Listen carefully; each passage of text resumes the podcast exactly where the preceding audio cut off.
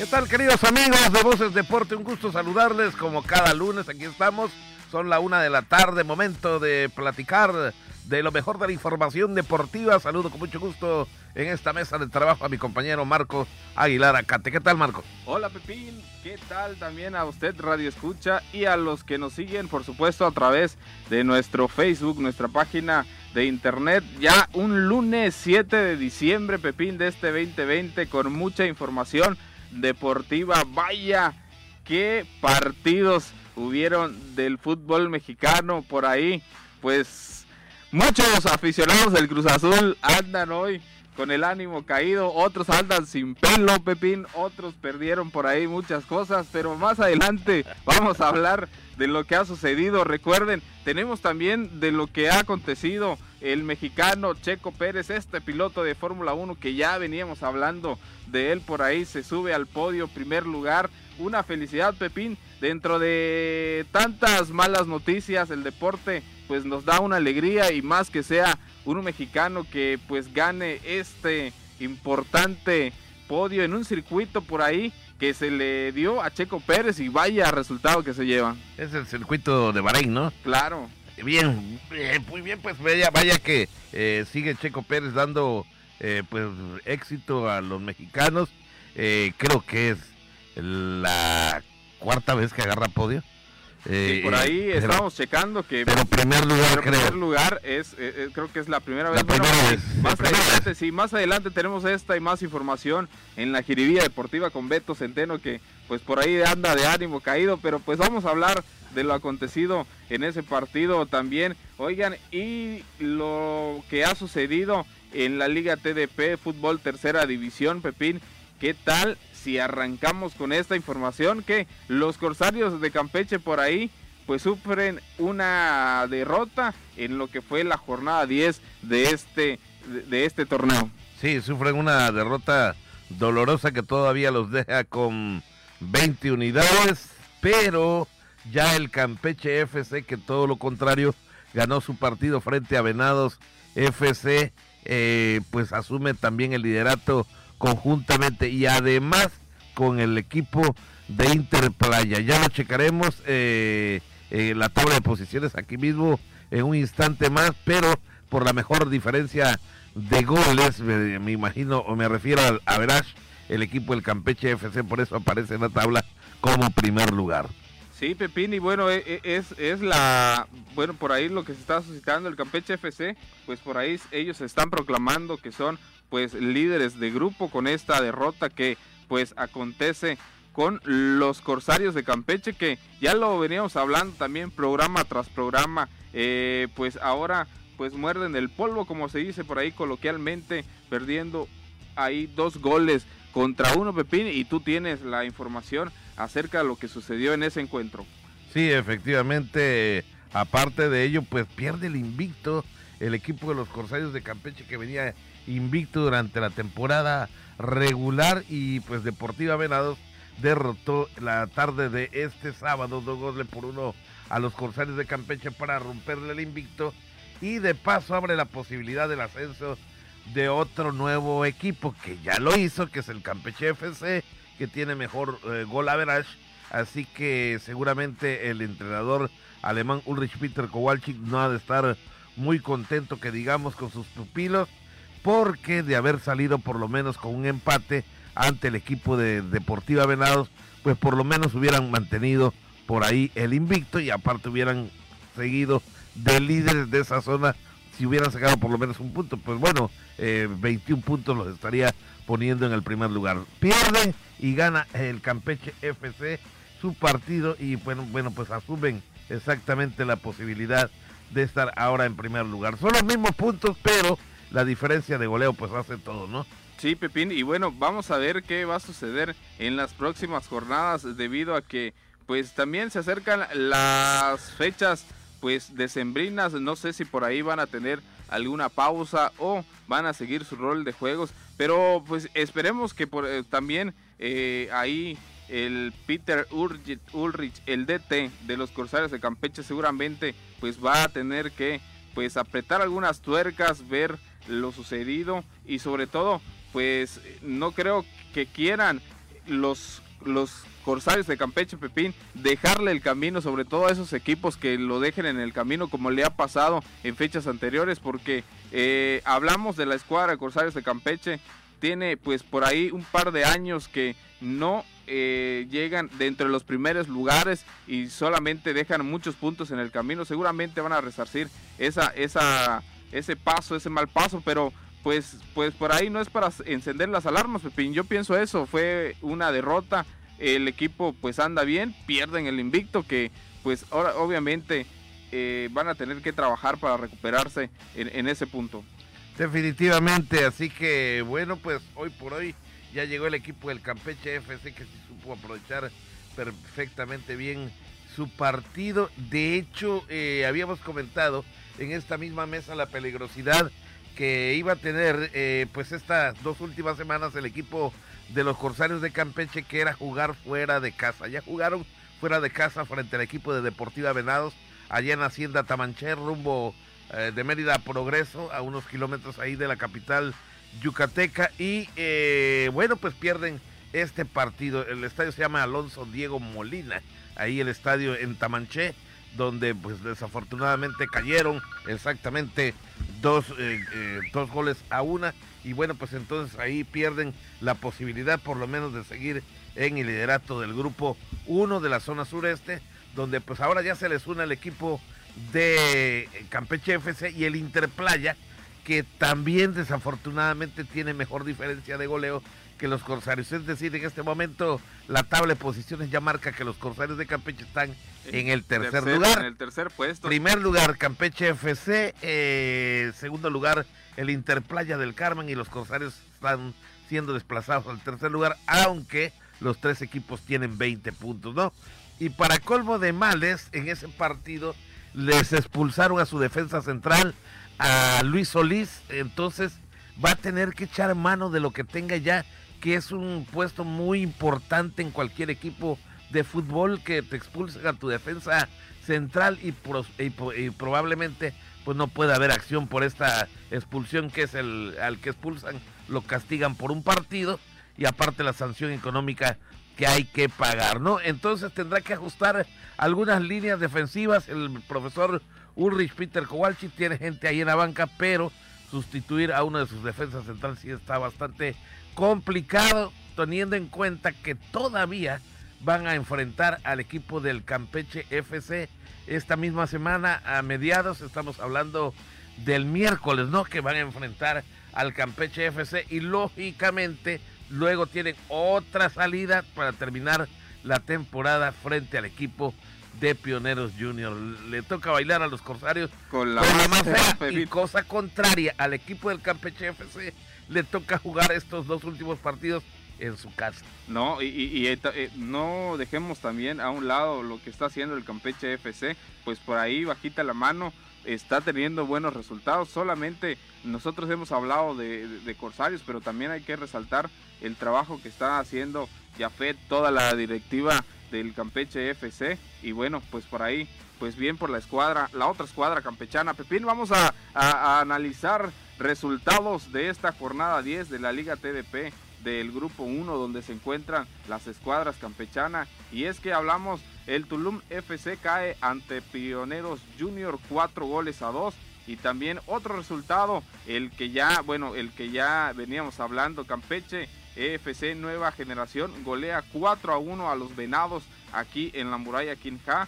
Progreso FC cae ante Interplaya del Carmen 4 goles por 1 Vamos, otro resultado, Pepín. Y en la tanda de los penaltis, los Mayas FC de Unucma se pues llevan el punto extra al vencer cuatro goles a tres en la tanda de penales. Y bueno, ya el comodín, porque ahí decimos Delfines Márquez, Peje Lagarto de Tabasco, los puntos sobre la mesa 0-0. Y el, resultado del que ya hablamos por ahí, que eh, el de los Corsarios que pierden ante Deportiva Venavos. Y bueno, Pepín, estos son los resultados de la jornada 10 de la Liga TDP. Efectivamente. Bueno, pues vamos a ver qué es lo que resulte.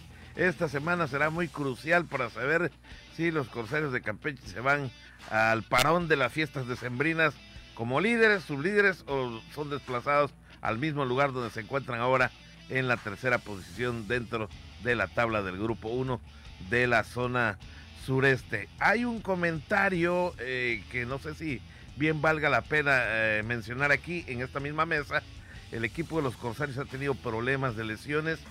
Juegan con puros jugadores campechanos. Eh, y sí lo tengo que decir. Y el equipo del Campeche FC, que es el líder, por ahí tiene sus refuerzos. Tiene nueve refuerzos en esta temporada. Son foráneos. Entonces, ahí está la comparación de la, del equipo de Campeche FC que vino a la alza en las últimas semanas del fútbol de la tercera división porque están bien reforzaditos. Trajeron a jugadores fuereños, te digo, nueve de ellos son de fuera y entonces ahí está eh, pues el, comentario, ¿no? La comparación de lo que pudiera ser los resultados.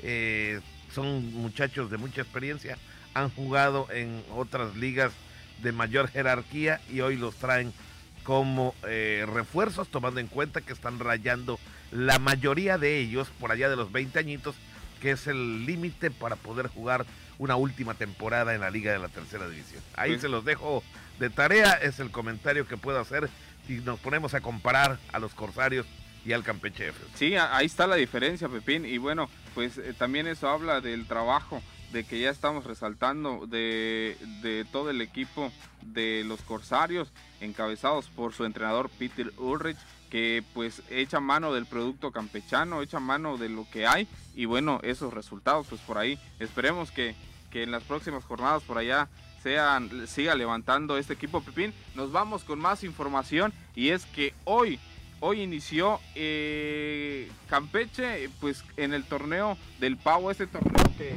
año con año, Pepín, por ahí pues eh, se participan los, los, todos, eh, el, equipo de alterofilia del Campeche, del Indecam, y es que anuncian, encabezados por José Luis López Carpizo, José Poch Peralta y Guadalupe Hernández Castellanos, medallistas mundiales y panamericanos en levantamiento de pesa, Campeche competirá con un grupo Pepín de 39 atletas en el tradicional torneo del Pavo Online 2020.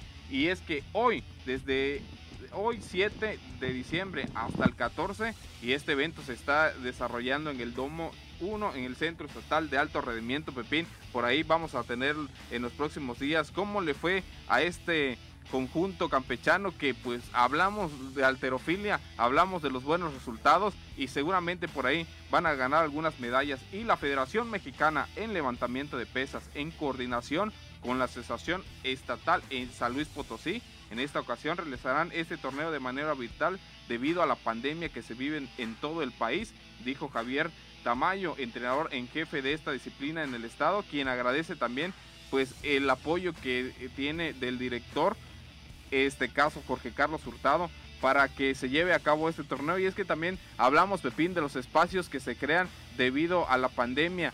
Todo es virtual en los últimos meses así se ha trabajado y seguramente pues van a tener buenos resultados estos muchachos en el levantamiento de pesas. Sí como han ocupado pues otras disciplinas otros ambientes hay que ocupar la tecnología que sigue estando de moda en este año del 2020 con la cuestión de la pandemia. Eh, en cuanto a resultados, esperemos que Campeche, que siempre ha sido, pues ahora sí que el líder de la alterofilia a nivel nacional, siendo un estado pequeño, se codea entre los estados mucho más grandes, como lo es eh, Nuevo León, como lo es eh, Jalisco, por ahí, entre los más fuertes en la cuestión de la alterofilia, Campeche pues no anda muy mal ni tan retirado, me parece que andan ahí entre el lugar 10 y 12 en la tabla general en cuanto a la alterofilia, o sea que no anda nada mal el, equipo campechano que siempre pues les da medallas a nuestro estado. Sí, Pepín, y bueno, ya platicamos José Poch Peralta, que pues ahí lo tuvimos la semana pasada,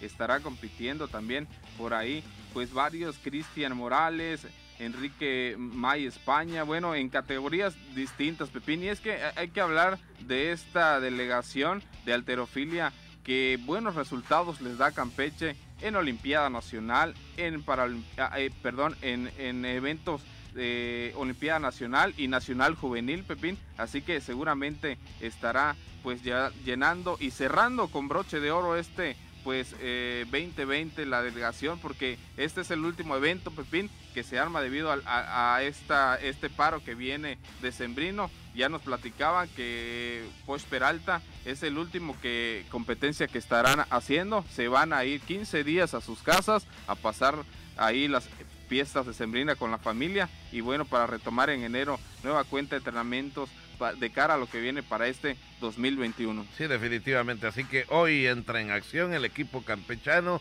hasta el día 14 de este mismo mes de diciembre. Siete días de competencia, hay que estar muy pendiente y seguramente ya hoy por la tarde estarán eh, pues saliendo ya los primeros resultados, sean positivos o negativos para el equipo campechano. Así que nosotros vamos a tener eh, pendiente también esa información para a su vez dárselas a conocer y mañana que estemos tal vez en eh, un servidor en, la jícara, en el espacio de la jícara, en el segmento de deportes ya le pueda dar los primeros resultados de lo que hizo hoy, hoy el equipo campechano de Alterofil. Pepín, y ahora, ¿qué te parece si nos vamos al béisbol? Y es que pues por ahí se ajustan 37 años del primer título de los Piratas de Campeche, el, club de béisbol aquí en la capital campechana, eh, pues representativo de Campeche en la Liga Mexicana de Béisbol. Los Piratas cuentan con dos estrellas de campeonato que portan con orgullo y en este 2020, Pepín, se ajustan 37 años de conquistar su primer título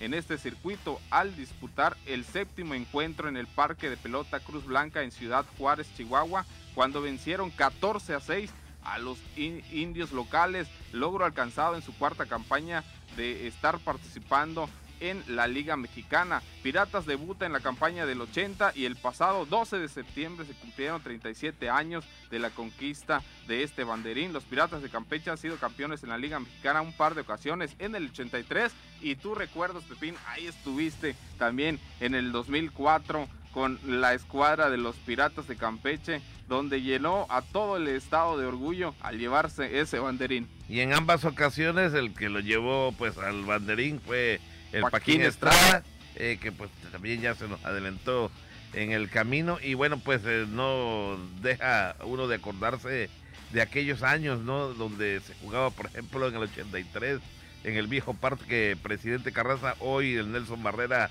Romellón. Así que bueno, pues Campeche se coronó fuera de casa allí en el estadio de los indios de Ciudad Juárez. Por cierto, en ese partido eh, Jaime Orozco fue el pitcher eh, que le lanzó al equipo de su estado. Él es oriundo ahí de Ciudad Juárez y no le quedó otra que lanzarle seis entradas, si no mal recuerdo, perfectamente bien sin hit ni carrera al equipo de los indios de Juárez, que a final de cuentas fabricaron pues por ahí cuatro carreritas, pero eh, bueno, el score fue apabullante de 14 carreras a 6 hasta el final del encuentro. Sí, y bueno, vaya que Pepín, la afición campechana, pues por ahí, temporada tras temporada, y hay que recordar que la de este 2020 no se lleva a cabo debido a lo que ya todo mundo sabemos, todos los equipos en la Liga Mexicana tuvieron este paro obligatorio por lo que está sucediendo con el tema del COVID. Y vaya Pepín, que también por ahí se habló mucho de cómo iban a solventar sus gastos los jugadores, entrenadores,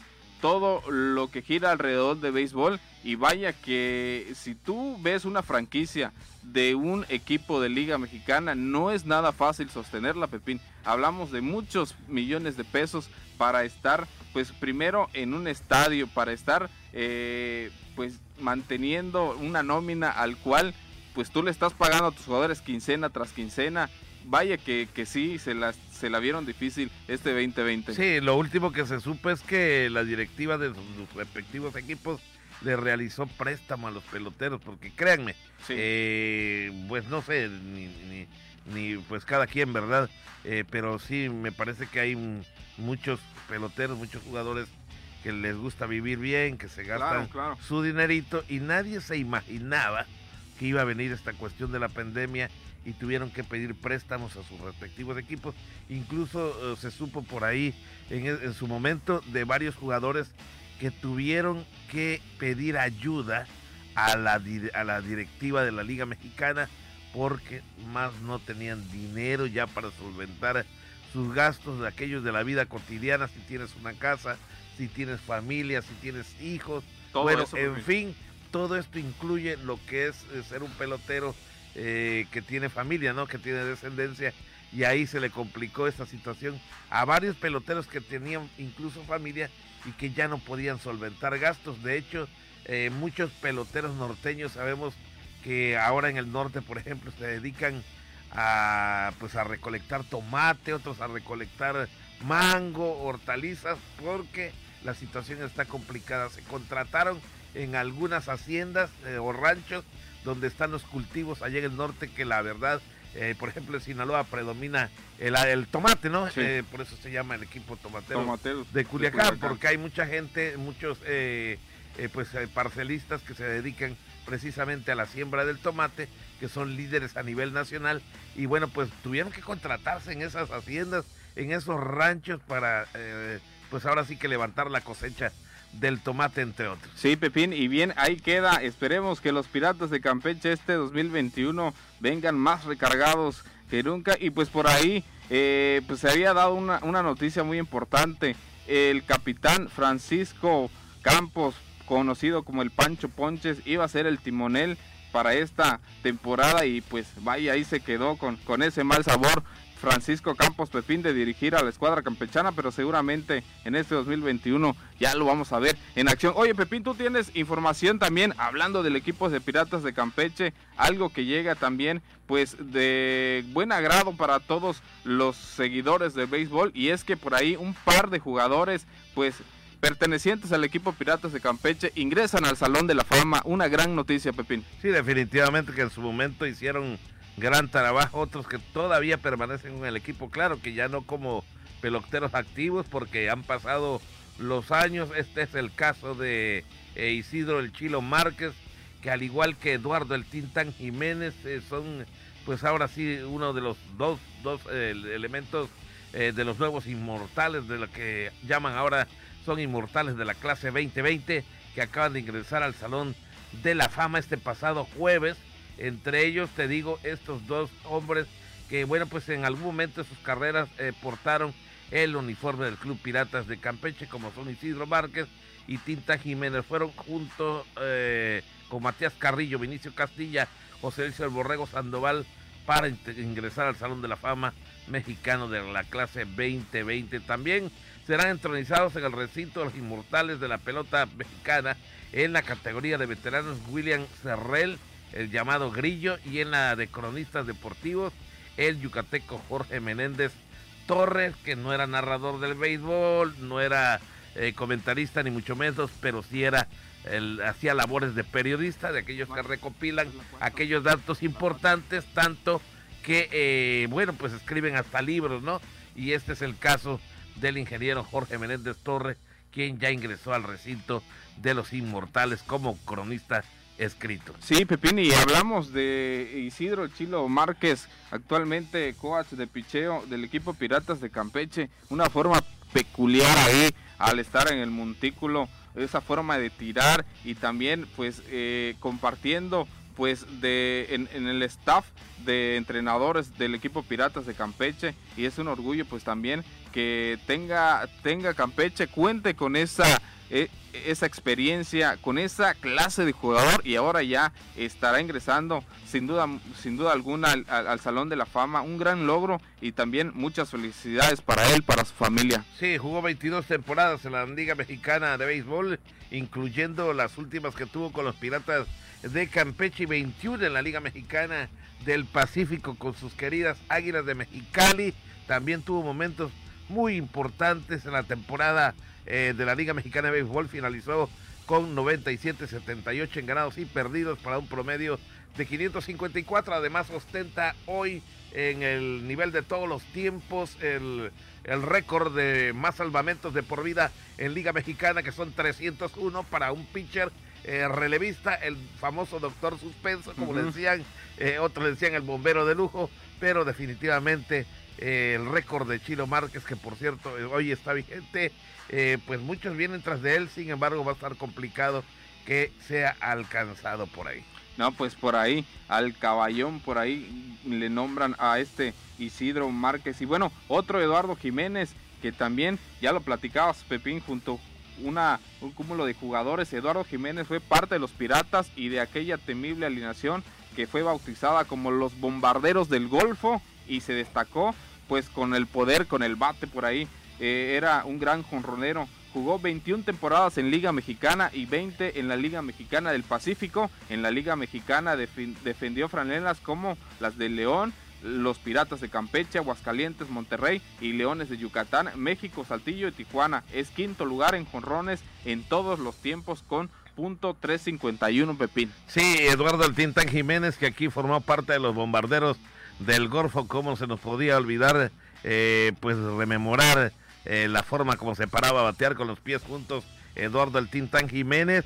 Y muchos eh, lanzadores le tuvieron miedo era muy temible al pasar a batear porque eh, haya un hombre en base, la mayoría de los serpentineros respetando eh, todo su poder al batear. Eh, si lo hubieras visto, Marco, un verdadero roperón blanco él, muy fuerte definitivamente, pues le daban la base por bolas. Por ello, él ostenta entre los jorroneros otro récord de más de 400 bases por bolas, fíjate bien, eh, durante su estancia en Liga Mexicana porque siempre le daban la base por bolas por lo, lo temeroso que era exactamente el, cuerpo de picheo de sus oponentes al enfrentarlo. La verdad que eh, es un récord eh, también que pocos pueden presumir y sobre todo que muchos peloteros preferían darle la base por bola. Pues ahí par de peloteros mexicanos ingresando al Salón de la Fama.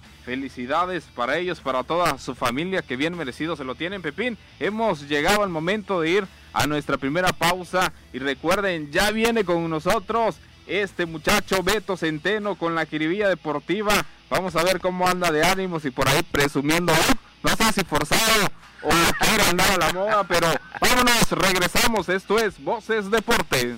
Bien, aquí estamos de regreso en Voces Deportes. Llegó el momento de presentarles eh, pues el segmento de la jiribilla deportiva a cargo de, Beso, de Beto Centeno que trae nuevo. Buenas tardes a quienes también nos están sintonizando. Sí, caray, hoy sí que no sé qué pegó más, el hecho de la cruda o el hecho de levantarse con la vergüenza y todo después de ese verdadero espectáculo lamentable que dio Cruz Azul el día de ayer. Oye, Beto, este, pues ¿Qué te pasó?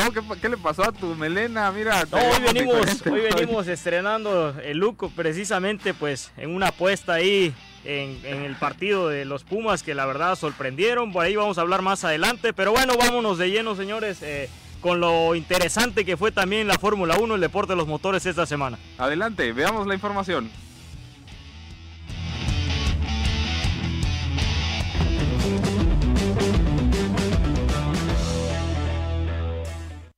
Deporte de los motores, Nick Schumacher se proclama campeón de la Fórmula 2, antesala de la Gran Fórmula 1. El piloto de 21 años, hijo de la gran leyenda Michael Schumacher, terminó la última prueba de la temporada en el puesto número 18, suficiente para proclamarse campeón con 14 puntos de ventaja sobre su último rival.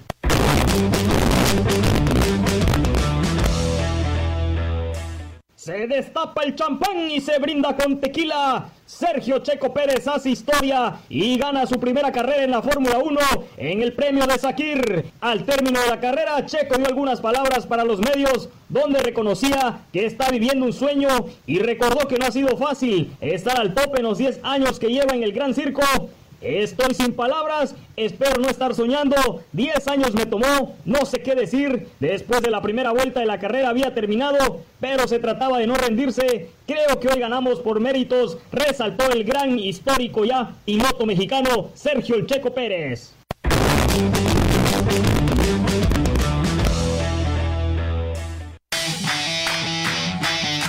Bueno, pues qué tal, ya nos platicaba entonces Beto Centeno, de lo que ha hecho ahora Checo Pérez. Por ahí veíamos la televisión nacional ayer por la noche, ya bastante pasadita la medianoche, y pasaron eh, momentos eh, muy, eh, pues ahora sí que digamos de alguna forma muy difíciles de volver a vivir, ¿no? como su familia estaba viendo la carrera de Checo Pérez y al final irrumpen unos en alegría, otros en llanto porque es la primera ocasión que gana podio como un primer lugar, ¿no? Así es, Pepín, y es que bueno, pasaron más de 50 años para que pudiera un mexicano después de Pedro Rodríguez, recuerden a los hermanos Rodríguez, grandes pilotos que ganaron pruebas eh, allá en Bélgica, en Sudáfrica, Y pues hoy eh, nos levantamos con esta gran noticia después de que ya había corrido precisamente eh, Marco Checo la, la semana pasada, donde hablamos que quedó en segundo lugar. Lo de hoy es eh, aún mayor el, enorme resultado, ya que Checo en la primera vuelta tuvo un problema en su, en su auto. tuvo que ir así a, a, necesitar asistencia por parte de su equipo de trabajo y de atrás vino remontando paso a paso hasta llegar al primer lugar. Es algo increíble que nunca se había eh, suscitado en la Fórmula 1 precisamente. Platicábamos, Pepín Beto, eh, pues por ahí la suerte que tuvo Checo Pérez porque estamos hablando que se le pincha la llanta a, su oponente, eh, no tengo el nombre. Que estaba liderando la Los Mercedes que tuvieron muchas fallas del equipo de Mercedes y es que hasta eso Marco no compitió el gran Lewis Hamilton por un problema de COVID-19 increíble que se dieran tantas circunstancias y que el checo, pues, enhorabuena para el mexicano. Lo difícil ahora que, como ya hemos hablado, no se sabe qué suceda con su carrera, si tome un año sabático, porque al parecer no va a renovar según con la empresa de Racing Point, que hasta eso, esta empresa que no es de las más fuertes en Fórmula 1, el día de hoy está en el número 4 a nivel de otras eh, grandes eh, marcas como la Red Bull, como la Mercedes. Es increíble lo que ha hecho Checo. Bueno, pues eh, parece ser que con este triunfo comienza a cotizarse aún más y sigue pues con la mirada puesta en el equipo de Red Bull. Vamos a ver si ahora Red Bull no le ofrece ser el suplente del que en este momento es su corredor oficial y entonces sí le dan la oportunidad a este mexicano. Vamos a ver si en los próximos meses se logra la contratación definitiva del Checo Pérez con la escudería de Red Bull. Y es que hablamos de lo que te da el deporte. E, e, este fin de semana, una alegría con en lo que estaba pasando México, en lo que ha estado pasando pues eh, por la pandemia, también a nivel internacional, pues este tipo de logros pues bien, bien dan una, una sonrisa al mexicano, donde mucha gente por ahí felicitando a Checo Pérez. Y, y, hay que resaltar algo, pues por ahí, entrando casi a los últimos tres minutos de competencia, Checo Pérez entra a la zona de pits, dura aproximadamente entre 17 y 18 segundos rápido lo atiende su equipo y con la misma sale Checo Pérez. Increíble lo que pasa en la Fórmula 1, pero también una falla en esa en la zona de pit le puede costar pues mucho a una escudería y eso se habla de cómo ha avanzado la tecnología y para este tipo de carreras y para este tipo pues de circuitos la verdad que pues me quito el sombrero al equipo de trabajo y sobre todo a la forma en que Checo Pérez supo aprovechar todo esto que ya estamos hablando. Y es que eso demuestra la calidad de piloto que es el Checo Pérez. Eh, muchos no eh, entendemos de dimensionar lo que es ganar eh, Fórmula 1, sin embargo lo podemos comparar con ganar un Super Bowl, lo podemos comparar con ganar una Champions, porque es un difícil circuito lo que corren estos pilotos. a Checo normalmente se le da muy bien, señores, eso de competir en Turquía. Habíamos hablado que había tenido un podium también en segundo lugar las semanas pasadas, ya que allá en eh, Bahrein eh, pues tiene dos circuitos. Está el, circuito de Sakir, que fue donde consiguió este gran eh, premio checo. Y sin duda, pues vamos a ver qué pasa, porque pues también en esa misma competencia, el tercer lugar, que fue Stroll, de la misma compañía de Racing Point. Así que pues el dueño tanto de, esta escudería como la, la, anterior donde estuvo Checo Pérez, yo siento que se van a arrepentir de dejar un gran piloto que la verdad si mañana, como dice Pepín, o en estos días se da esa noticia de poder eh, eh, incorporarse a Red Bull, va a ser eh, excelente contratación para, para esa escudería. Oye, y bueno, rápidamente antes de ver lo del fútbol, Beto, por ahí el hijo de Michael Schumacher, por ahí en la Fórmula 2, también teniendo buen resultado y hablamos que seguramente va a seguir los pasos de su padre, esperemos que pues sea de buena forma, así que pues por ahí llevándose el circuito en Fórmula 2. Sí, estará debutando para la próxima temporada ya en la Fórmula 1, el hijo de la leyenda Michael Schumacher, eh, que bueno, pues regresa este apellido famoso a la Fórmula 1, un hombre que le ha dado mucho lustre a las carreras de Fórmula 1 y desde luego pues ahora ya ha pasado los años, ha sido eh, pues ya retirado él de, de, toda carrera, pero viene aquí su vástago a tratar de realizar algo muy parecido a lo que realizó su padre en todos los tiempos en, la Fórmula 1. Sí, el año que viene pues se va a estar incorporando a la escudería de Haas, es donde va a tener su primera oportunidad, no es de las más fuertes también, eh, estamos de acuerdo, pero bueno, tiene solo 21 años, es un chico que pues promete grandes cosas. Desde luego superar lo que hizo su padre es un récord impresionante, pero poco a poco yo creo que puede dar de qué hablar ese muchacho el próximo año. Sí, es que la escudería Haas, para que ustedes sepan, es filial de la escudería Ferrari, o sea que eh, ah, su padre eh, corrió como piloto en la escudería Ferrari durante toda su trayectoria. Entonces, esta eh, escudería Haas es filial de Ferrari, o sea, está, digamos que es una escudería de desarrollo. Ahora viendo lo joven que es este muchacho, hijo de Michael Schumacher, entonces lo tienen ahí, digamos, en su filial, ¿no? Y en un momento dado, ¿por qué no lo pueden pasar a Ferrari? Y bien, bueno, ahí está las cosas que suscitaron en este fin de semana y pues por ahí llenando de orgullo a todos los mexicanos.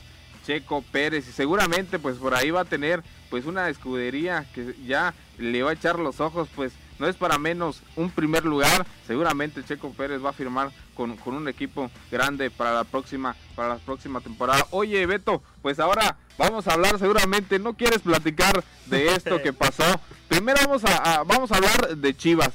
Chivas, pues por ahí deja el camino al América tres, ahí hablamos de los goles de Chicotazo, que en los de contra León por ahí no apareció para nada, no apareció ese Chivas que le jugó al tú por tú al América. La verdad que pues se vio pues muy débil la escuadra rojiblanca y bueno, hablando del otro del otro resultado con pues Cruz Azul, vaya que puso a soñar a todos los cruzazulinos, a todos los hinchas de la máquina de Cruz Azul, Pepín, con ese pues eh, marcador en el juego de ida que pues se vio muy grande. Pero ¿qué te parece si escuchamos lo que nos prepara Beto Centeno en la Jiribilla Deportiva?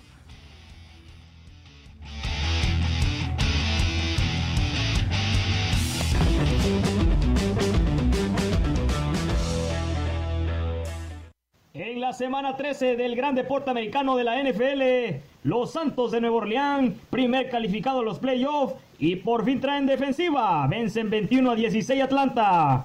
De milagro, Raiders no pierde ante Jets, 28 a 31. Los Osos de Chicago de Matt Nagy se derrumban y pierden su sexto juego en fila, 34 a 30 ante Leones de Detroit.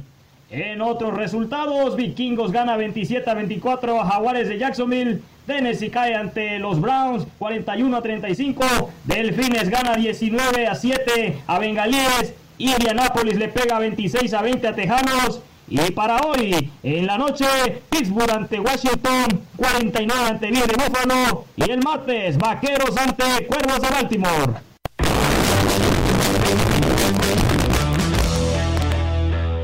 Listo, ya están los dos invitados a la gran final de la Liga Guardianes 2020, el 1 y el 2. La Fiera una vez más, luego de vencer 1 a 0 las aguerridas Chivas del Guadalajara con global de 2 por 1 avanzan y los Pumas en una remontada de película le meten 4 en la vuelta al Cruz Azul que le falla de nuevo su afición, 4-4 global, Pumas pasa a la final por posición en la tabla, jueves la ida y domingo la gran final.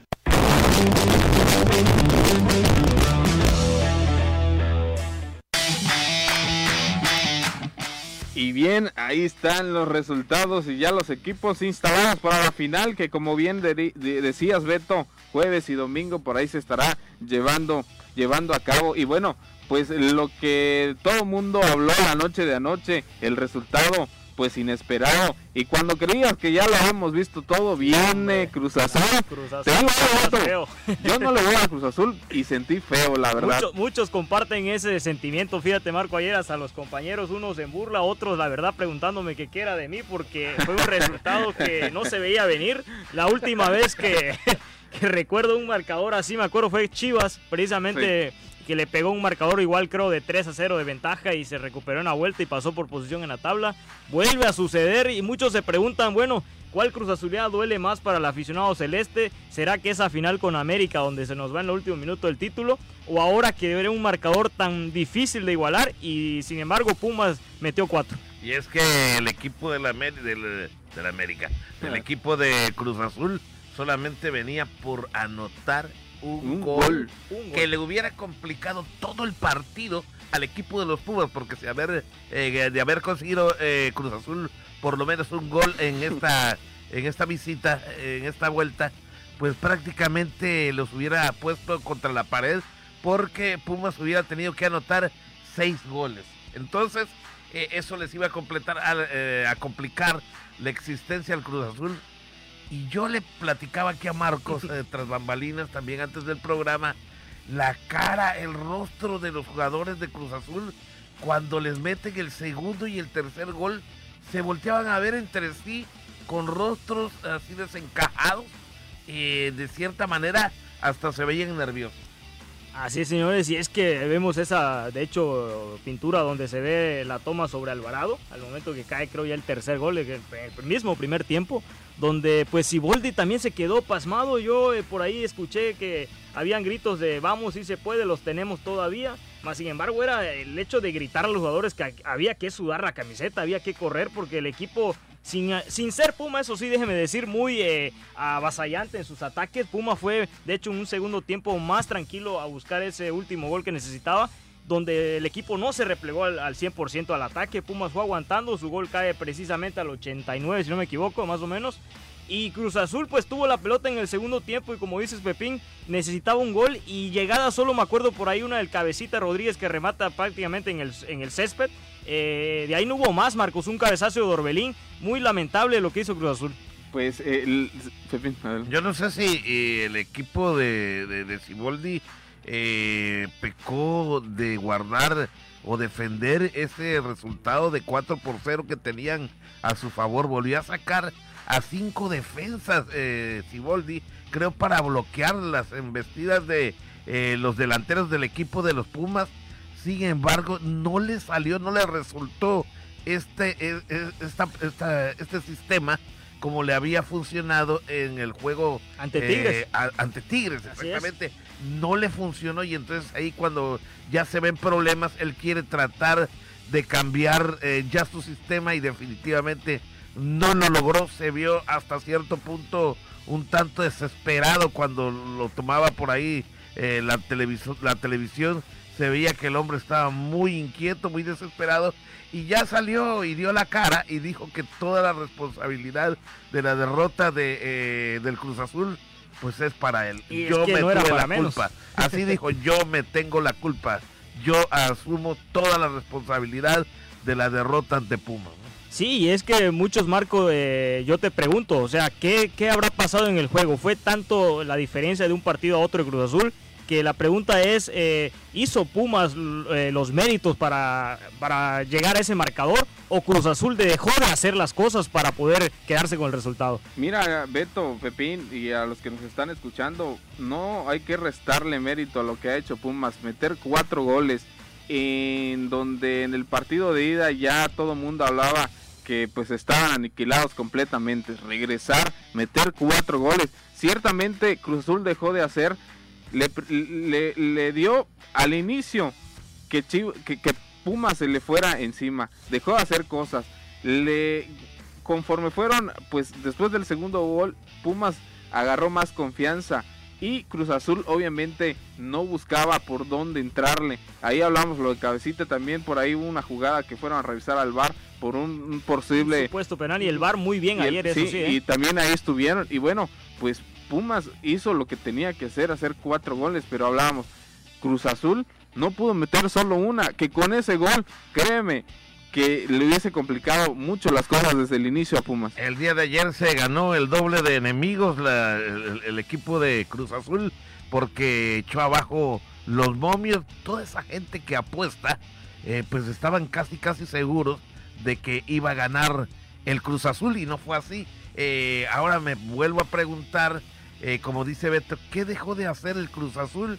El Cruz Azul sí dejó de hacer varias cosas, es evidente, no fue el mismo que vimos en, la ida, aquí estuvo terrible y lamentablemente pues eh, Siboldi dice que él tiene la culpa, aunque también hay que darle su mérito al equipo de los Pumas. un servidor subió ahí en su página eh, Multideporte Pepín Zapata un video que estuvo eh, poniendo a nivel nacional TUDN desde muy temprano allá a las afueras del estadio y se, se ve, si ustedes hacen el favor de, ver por ahí ese video en la página de un servidor, se darán cuenta cómo desde temprano la fanaticada de los Pumas estaba apoyando Alentando al las- equipo. Sí, alentando al equipo. Ya, sab- sabes que eh, no hay eh, entradas eh, de aficionados, ni, ni mucho menos, pero desde afuera estaban la mayoría de ellos desde muy temprano con la playera de los Pumas y eso fue, eh, pienso, eh, pues ahora sí que oxígeno puro, alentando y ya lo decían por ahí los narradores a base de tenacidad, de fuerza, de pundonor, de sudor, eh, que el equipo de, eh, del- de los Pumas lograron esta hombrada. La verdad que eh, sin tener grandes nombres el equipo de Pumas, que eso sí, en el promedio de edad son mucho más jóvenes que el equipo del Cruz Azul, que ya tiene algunos veteranos, pero bueno, eso no es pretexto y, y lamentablemente el Cruz Azul sí quiero, estoy de acuerdo eh, con Beto que dejó de hacer muchas cosas que había mostrado durante toda la temporada, eh, como es el hecho de ganar viniendo de atrás en los últimos minutos donde finiquitó varios partidos y también el hecho de dejar de hacer lo que tenía que hacer en una final. Me vuelvo a acordar y digo, no puede ser que un equipo que tiene ya en la lona a otro no pueda meter un solo gol. Yo si fuera el entrenador, eh, si Boldi les hubiera dicho desde el principio, arránquese y metiendo el primer gol, ahora sí, si quieren, ya nada más defiendan. Pero era conseguir, era matarlos ahí en su propio estadio. No lo hicieron y creo que sí entraron muchos de los jugadores de Cruz Azul en su zona de confort y cuando quisieron reaccionar es que estaba eh, sonando por ahí la ocarina el árbitro central para concluir el partido. Beto, y bueno, de la- a la pregunta que, que- que se hace, ¿cuál derrota duele más? ¿La final contra el América o este esta remontada que vino a darles los Pumas ahí de la Universidad Autónoma de México? Pues mira, la verdad, como aficionado celeste ya de, de toda la vida, te tengo que decir que en cuanto al valor, sin duda la final perdida con América, aparte por el tipo de rival que es América siempre para los que somos antiamericanistas, pues es la que duele más, es la que duele más. Pero la que da más vergüenza, la que da más pena sin duda es esta, porque como dices, era un marcador de 4 de ventaja, es imposible pensar que eh, teniendo un equipo eh, Cruz Azul con banca, sobre todo, porque en otros eh, casos pues... Igual se critica a Siboldi el hecho de que no haya estado Chuy Corona en la portería, otro dato importante. Que Eh, por cierto, perdona que te interrumpa, adelante, adelante. eh, Chuy Corona no estuvo porque tenía molestias. Pero muy bien, rodilla, Así es. muy bien pudo haber salido. Digo, si ya era un juego, por eso te digo que sí se confió Cruz Azul, porque habrá dicho, bueno, tiene molestias eh, este muchacho Ujú. Chuy, lo voy a guardar, ¿no? Para la final, que Así es. prácticamente, entonces, desde ahí ya estaba pecando de conformismo y sobre todo de confianza, exceso de confianza. Entonces voy con el portero suplente, pero jamás pensó que se le viniera el mundo encima, creo yo. Pero hablando del caso de Chuy Corona, se habla después que le llegan los resultados de la El prueba de COVID, supuestamente. y da positivo. Es por eso Ah, que caray, también tenía la presunción de que Sí, estaba Esa contagiado. nota, esa nota salió, de hecho, hoy, Marco. Hoy sale. eh, precisamente porque pues muchos empezaron a, a decir que había pecado Cruz Azul en este caso de, de mucha confianza el hecho de dejar eh, jugador importante como era Corona en la banca y pues también ahí la lesión de Aldrete muchos igual dicen que pues el Shaggy estaba corriendo como loco pero pues era el único que sentía yo que corría porque del resto la media cancha de hecho hubo unos eh, incidentes donde se toma eh, por ahí un conflicto de bronca entre los mismos jugadores de Cruz Azul, entre Carlos eh, Vaca y este Yoshimar Yotun. Y se, se ve a través de la televisión nacional lo que le dijo. Eso ¿eh? reflejan, eso que eso reflejó el equipo ese de Desesperación. desorientación que había. Pleito entre sus compañeros y yo le voy a decir dónde está ese video. Está en YouTube y perfectamente bien se puede percibir cómo el jugador del equipo de la máquina le dice a su compañero un recordatorio de familiar, que ya saben ustedes sí, de qué sí. se trata, y el otro le dice por qué eh, no se empleó a fondo en esa jugada anterior. Este le sí, recrimina sí, sí. pero desgraciadamente le recrimina con un recordatorio familiar y de allá desde ahí se veía que estaba perdido, que está desesperado el equipo del Cruz Azul. Por cierto, mencionando esta situación, eh, pues queda ya, eh, se deslinda de todo problema, por ejemplo, con el equipo del Cruz Azul. No era Billy Álvarez el problema no era que se- Peláez el que se vio en, en pro- eh, pues metido en cosas extra fútbol. No era Víctor Garcés, no era Alfredo. El problema es que Cruz Azul no supo ganar. Y bueno, pues eh, mordió ahora sí que verdaderamente, como dicen por ahí, un tema, la mediocridad. Y bueno, pues que me disculpen los eh, Cruz Azulinos, pero sí, en lugar de darme alegría, sí me quedo con el pendiente. ¿Existirá de verdad una maldición sobre este equipo? ¿Y quién le impuso esa maldición? ¿Cómo es posible? Más bien le tiro a que es factor psicológico. Eh, por ahí también se vio en una jugada del cabecita Rodríguez que quiso buscar un penal que no existió porque le pasaron varias veces la jugada a través de la televisión nacional en el llamado bar.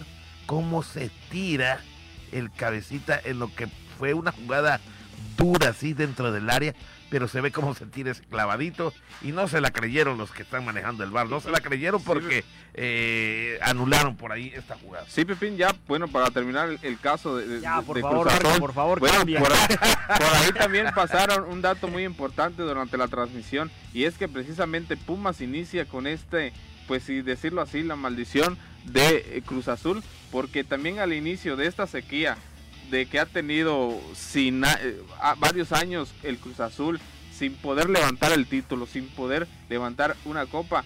Pumas en, en, ese, en esa época inicia con otra derrota sobre, sobre el Cruz Azul, así que pues ellos iniciaron y ahora lo están catapultando de otra y qué fea y qué fea manera por el caso del equipo de Cruz Azul. Así que pues esperemos que pues la directiva ponga cartas sobre la mesa. Seguramente van a haber varios jugadores que van a salir de la institución y pues por ahí queda en duda la continuidad del técnico. Sí, pero ahora si hablamos de justicia, que hay un balance, eh, y lo digo a título personal, no tengo nada contra Pumas, pero si eh, aquí no es cuestión de fortuna, si eh, justamente va a ganar quien debe ser el campeón del fútbol mexicano, yo discúlpeme, pero creo que León eh, para mí puede ser el campeón del fútbol mexicano.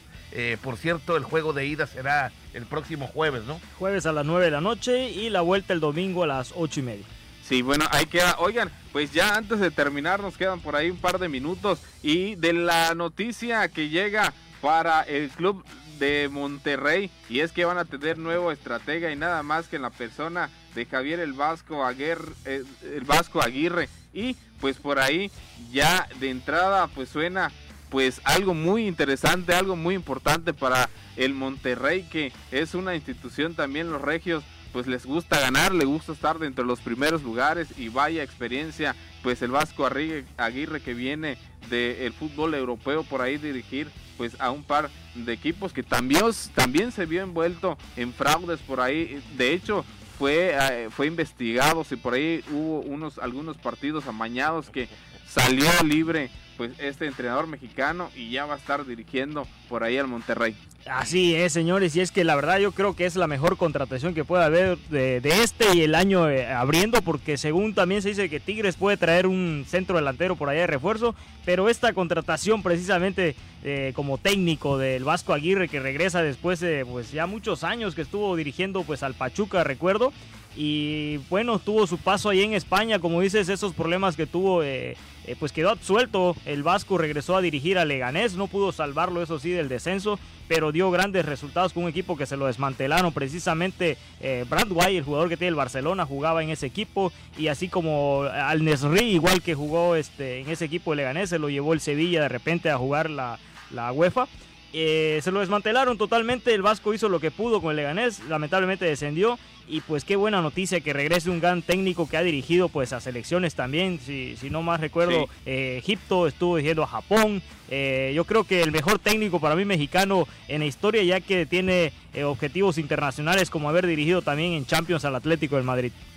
Bueno y además eso no es todo, ahora resulta que el Vasco Aguirre que llega al equipo de los Rayados de Monterrey, está pidiendo a Guillermo Ochoa que venga de las Águilas del la América. Y ya entraron en negociación. El equipo de Monterrey va a ceder a dos jóvenes valores y todavía va a pagar monetariamente una buena cantidad al equipo del América. Ya entraron en negociaciones.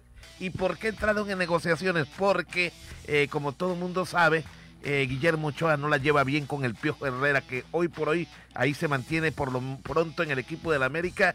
Eh, han tenido discusiones en los vestidores, han tenido discusiones a nivel de cancha y en fin, no tienen buena relación de trabajo y se dice que ya entró el equipo de Monterrey en pláticas con la directiva del América. Fue el primer nombre que mencionó. Si ustedes quieren eh, ver esta nota, la pueden ver precisamente en la página del Heraldo de México. Ahí tuvimos oportunidad de ver esa nota, donde ya también en las redes sociales dio, se, presentó el mismo eh, eh, exactamente en un audio, el Vasco Aguirre, y dice, hola, soy Javier el Vasco Aguirre y ahora soy regiomontano, arriba Monterrey, puso.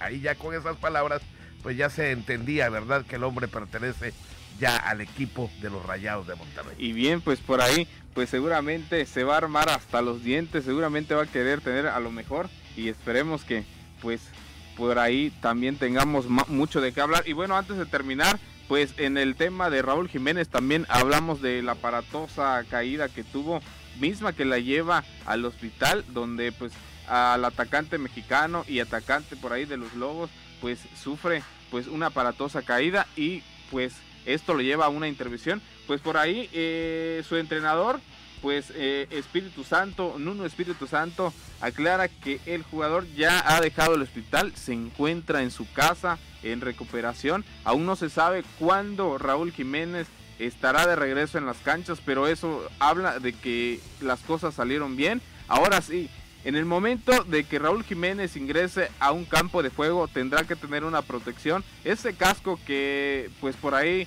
varios jugadores han utilizado al momento de protección, en al momento de algún cabezazo al momento de darle pues un cabezazo también al balón. Raúl Jiménez estará protegido por este, por este casco y pues en lo que ya se descarta cualquier pues afectación a largo plazo al atacante mexicano. Sí, definitivamente y además antes de que regrese a los entrenamientos le van a hacer seguramente las pruebas eh, de reacción, eh, cómo están por ahí eh, pues sus sentidos, checarle por ahí su estado de salud en general y esperemos que esté como dicen los futbolistas al 100 para poder iniciar ya una pronta recuperación. Sí, excelente noticia, qué bueno por Raúl porque pues ya se viene igual lo que va a ser el Mundial y, pues eh, los expertos dicen que ese tipo de lesión puede en este caso pues llevándola a, buen camino puede salir de 6 a 8 meses, ojalá que así sea en el caso del mexicano y como bien dice Marco pues la protección que va a traer en este caso pues Jiménez no es un jugador que simplemente eh, sepa jugar con la cabeza, es un jugador que con los pies es muy hábil también Así que pues ojalá y se adapte igual a esa nueva forma de jugar. Pero para un delantero pues sabemos que es complicado por el hecho que tienes que rematar muchas pelotas en el área. Así es. Y bien amigos, hemos llegado al final de la emisión de este día, de este lunes 7 de diciembre, con todo lo acontecido en el deporte local, nacional e internacional. Por ahí aquí estuvimos hablando pues un poquito de todo. Un placer que usted nos acompañe y gracias Beto, Pepín también por esta, por esta emisión y nosotros pues nos escuchamos el próximo lunes. Bueno, pues por mi parte ha sido todo. Que la pase bien. Gracias a mi compañero Beto Centeno, también a Marco Aguilar y por supuesto a usted allí en casita que sigue siempre nuestros programas de Voces Deportes. Agradezco a todo el equipo con Omar Moreno, eh, allá Edrey Hernández, eh, Luis Guerrero y quienes conforman eh, todo este equipo con la dirección y producción también de Marcos Aguilar Acate y el licenciado Juan Ventura Balán Avilés, titular de Radio Voces Campeche. Ya nos vemos, pásela bien.